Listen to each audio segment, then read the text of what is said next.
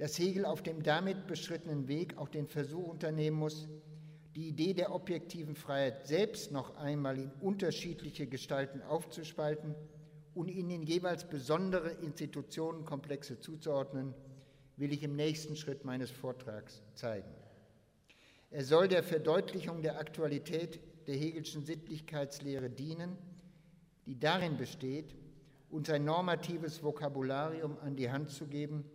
mit dem wir den jeweiligen Wert der von uns praktizierten Freiheiten beurteilen können. Hegel will mit seinem Begriff der Sittlichkeit, wie wir bislang gesehen haben, aus dem Kreis der für unsere Gesellschaften charakteristischen Institutionengebilde diejenigen herausheben, die es den miteinander kommunizierenden Subjekten ermöglichen,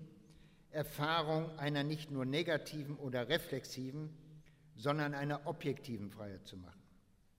Objektiv soll dabei eine individuelle Form der Freiheit heißen, die es dem Einzelnen gestattet, sich in institutionalisierten Praktiken in dem Sinn wiederzuerkennen, dass er in den habitualisierten Absichten seiner Partner oder Interaktionspartner eine Bedingung, ja ein Produkt der eigenen rational gewonnenen Vorsätze erblicken kann. Bevor Hegel nun daran gehen kann, solche sozialen Institutionen oder Praktiken mit dem Titel des Sittlichen auszuzeichnen, muss er erst ein sehr schwieriges Problem lösen, das sich aus dem Anspruch seiner Rechtsphilosophie ergibt,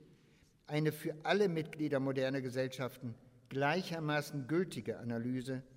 der objektiven institutionellen Bedingungen ihrer Freiheit zu liefern. Er darf sich deswegen nämlich nicht einfach damit begnügen, bloß irgendwelche durch rationale Selbstbestimmung identifizierbaren Absichten kenntlich zu machen, sondern muss den weitaus komplizierteren Nachweis antreten, dass erstens alle Subjekte in der neuen Zeit nach Maßgabe ihrer vernünftigen Selbsteinsicht bestimmte Vorsätze miteinander teilen, die sich zweitens nur dann zwanglos befriedigen oder verwirklichen lassen, wenn sie an institutionalisierten Praktiken teilnehmen, die sich historisch bereits herausgebildet haben. Es ist nun leider nicht so, dass Hegel gesonderte Anstrengungen unternommen hätte, um für diese beiden Beweisziele nacheinander die Argumente zu unterbreiten. Wie stets in seinen Schriften ist auch hier wieder der entscheidende Begründungsgang in einer geistesphilosophischen Herleitung verpuppt, bei der sich die uns zugänglichen und nachvollziehbaren Schritte kaum von den logischen Bestimmungen trennen lassen. Versuchen wir gleichwohl, eine solche Abtrennung nachträglich vorzunehmen, so lässt sich über die exoterische, also den konkreten Erfahrungen zugewandte Seite des Hegelschen Beweisgangs etwa das Folgende ausmachen. Im Unterschied zu Kant ist Hegel davon überzeugt, dass sich der Einzelne bei seiner rationalen Selbstbestimmung gewöhnlich an den normativen Regeln orientiert, die er im Prozess seiner Sozialisation als Verhaltenmuster der ihn umgebenden Institutionen kennengelernt hat. Daher auch wäre es für ihn falsch, von einem beliebigen Pluralismus individueller Zwecksetzung auszugehen, die dann erst sekundär vom Einzelnen auf ihre moralische Richtigkeit hin überprüft werden müssten. Vielmehr kommen wir als uns rational selbstbestimmende Wesen im Allgemeinen darin überein, uns in unserem Handeln an die Maximen derjenigen geteilten Praktiken zu halten, in deren moralischem Horizont wir groß geworden sind. Insofern aber dürfen wir nach Hegel davon ausgehen, dass die Subjekte seiner Zeit nach Maßgabe ihrer vernünftigen Selbsteinsicht so viel Absichten oder Handlungsvorsätze teilen, wie es institutionelle Gebilde gibt, die sie gemeinsam als Bildungsstätten ihres individuellen Geistes und als Orte rational zustimmungsfähiger Praktiken durchlaufen haben. Also besteht für Hegel die Aufgabe seiner Sittlichkeitslehre abkürzend darin, solche allgemeinen motivationsprägenden Institutionen seiner Zeit zu identifizieren, die die Eigenschaft besitzen, jedes ihrer Mitglieder in den Handlungsabsichten des Gegenübers eine Objektivität der eigenen Freiheit erkennen zu lassen. Es verdankt sich der überragenden soziologischen Begabung Hegels, dass er diese Aufgabe in einer Weise gelöst hat, die noch heute zwar gewiss nicht in allen Details der Durchführung, aber doch ihrer Struktur nach theoretisch Bestand hat. Man muss nur wesentlich später entstandene Gesellschaftstheorien mit vergleichbarem Anspruch zur Kenntnis nehmen, etwa diejenige von Emil Durkheim oder Torquat Parsons, um zu sehen, dass sie über die in der Rechtsphilosophie vorgeschlagenen Differenzierungen nicht entscheidend hinausgekommen sind. Nachdem Hegel die in seiner Jugend enthusiastisch verfolgte Idee aufgegeben hatte, nach der sich die Integration auch komplexer Gemeinwesen allein über die Ausweitung von Liebes- und Freundschaftsbeziehungen vollziehen könne, war er, nicht zuletzt durch die Beschäftigung mit der neuen Nationalökonomie, zu der erheblich realistischeren Auffassung gelangt, dass die Reproduktion moderner Gesellschaften auf das Zusammenwirken von drei allgemeinen, motivationsprägenden Institutionenkomplexen angewiesen ist. Neben den auf Liebe und Freundschaft fußenden Privatbeziehungen, in deren Darstellung Hegel Elemente seiner ursprünglichen Konzeption hinübergerettet hatte, waren das der neuen Einschätzung nach zusätzlich die kapitalistische Marktwirtschaft und die politischen Organe einer konstitutionellen Monarchie. Aber Hegel war über die Jahre seiner philosophischen Reifung hinweg nicht so weit ernüchtert worden, dass er auch jetzt nicht wiederum den Versuch unternehmen wollte, diese drei Komplexe institutionalisierten Handelns nach demselben Muster zu begreifen, nachdem er zuvor allein die Struktur der Wechselseitigkeit in der Liebe verstanden hatte. Und das nun wiederum kam der Aufgabe gleich, wie wir schon am Beispiel der Liebe und Freundschaft in der Einleitung gesehen haben, auch in den beiden anderen institutionellen Gebilden des Marktes und des Staates jenen Mechanismus einer wechselseitigen Objektivierung von jeweils individuell selbstbestimmten Handlungsabsichten auszumachen, den wir als Substanz der objektiven Freiheit kennengelernt haben.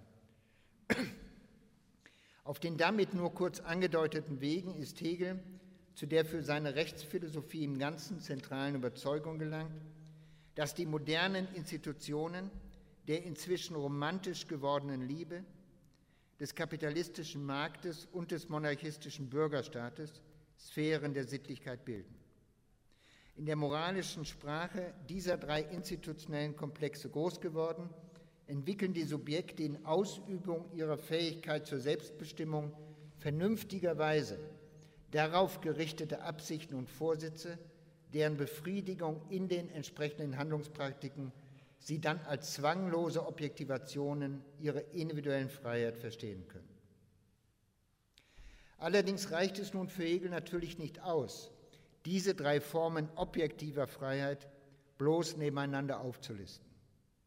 Um sie kategorial tatsächlich voneinander abheben und vorstellen zu können, muss er sie vielmehr in eine normativ gestufte Reihenfolge bringen, die es erlaubt, sie miteinander zu vergleichen und auf ihren jeweiligen Wert hin zu beurteilen. Bei der Durchführung einer solchen Stufung macht Hegel wiederum von seinem organismusartigen Begriff des Geistes Gebrauch, den er jetzt auf die drei institutionellen Freiheitskomplexe ebenso anwendet, wie er ihn zuvor bei der Sichtung und Bewertung der herrschenden Vorstellungen individueller Freiheit genutzt hatte. Dementsprechend muss es sich zeigen, dass die verschiedenen Formen objektiver Freiheit umso vollkommener und damit wertvoller sind, je weniger sie noch von Resten bloßer Naturkausalität bestimmt sind, sodass sie sich dann an ihrer, sodass sie sich dann an ihrer Spitze vollständig nach dem Muster des sich zwanglos in seinen Objektivationen reflexiv wiedererkennenden Geistes verstehen lassen. Erneut ist man auch an dieser Stelle erstaunt, wie meisterlich es Hegel gelingt, seine rein logischen Bestimmungen für eine sachlich erhellende und empirisch nachvollziehbare Erschließung der sozialen Realität fruchtbar zu machen. Die in der Liebe, Freundschaft und Familie eingeübten Praktiken der wechselseitigen Fürsorge und Zuneigung stellen deswegen eine noch untergeordnete Stufe der objektiven Freiheit dar, weil ihnen nur unsere sozial intersubjektiv zur Befriedigung gelangt. Die auf dem kapitalistischen Markt institutionalisierten Praktiken des geldvermittelten Austauschs von Leistungen und Gütern besitzen demgegenüber schon einen höheren Grad an objektiver Freiheit, weil in die zugrunde liegenden Interessedefinitionen bereits reflexive Nutzenerwägungen eingewandert sind und die im monarchistischen Bürgerstaat angelegten Praktiken der Pflege des Gemeinwohls und des wechselseitigen Einstehens schließlich stellen deswegen die höchste Stufe der objektiven Freiheit dar, weil sich die darin zur Objektivation gelangenden Vorsätze von allen natürlichen Wurzeln gelöst haben und Ausdruck rein geistiger, rational bewirkter Einstellungen sind. Ich will nicht sagen, dass die in dieser Stufung vorgenommenen Charakterisierungen der einzelnen Praxisformen zumindest damals noch zu Hegels Zeiten ohne Fehl und Tadel gewesen wären. In seiner Schilderung der romantischen Liebe und den auf ihr fußenden Familienverhältnissen lässt Hegel sich, wie allgemein bekannt ist, stark von den patriarchalistischen Vorurteilen seiner Tage leiten. In seiner Darstellung des Staatsverhältnisses gerät ihm sogar vollkommen aus dem Blick, dass es sich hier doch dem eigenen Anspruch nach eigentlich um symmetrische Beziehungen zwischen den Staatsbürgern handeln müsste, die wechselseitig in ihrem ehrenhaften Tun eine Objektivation ihrer je eigenen Anstrengung erkennen können. Aber die Grundidee dieser dreigliedrigen Sittlichkeitskonzeption war doch damals schon und bleibt auch heute noch eine enorme Herausforderung für das moderne Freiheitsverständnis.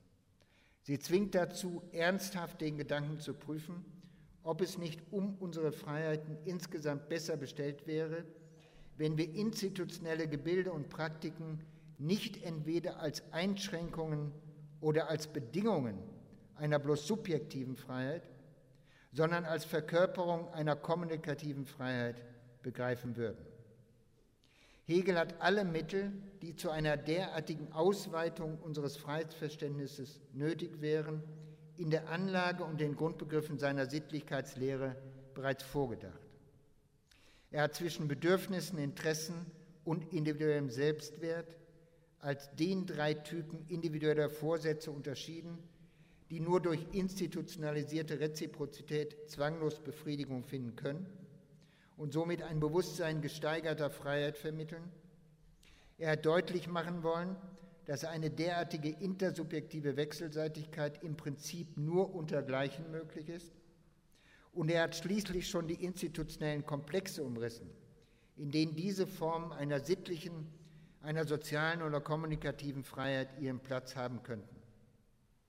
Aber an keiner Stelle seiner Rechtsphilosophie ist ein Wort darüber zu lesen, ob und wie sich die ihm vor Augen stehenden Institutionen zukünftig einmal in eine Richtung entwickeln könnten, die dem zugrunde liegenden Anspruch einer Reziprozität untergleichen eher und stärker entsprechen würde. Stattdessen hat er die gegebenen Familien- und Markt, Familien-, Markt- und Staatsverhältnisse in der Gestalt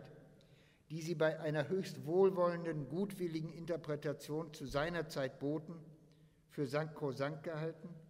ohne deren innere Dynamisierung, deren immanente, konfliktgetriebene Fortentwicklung auch nur als Möglichkeit zu betrachten.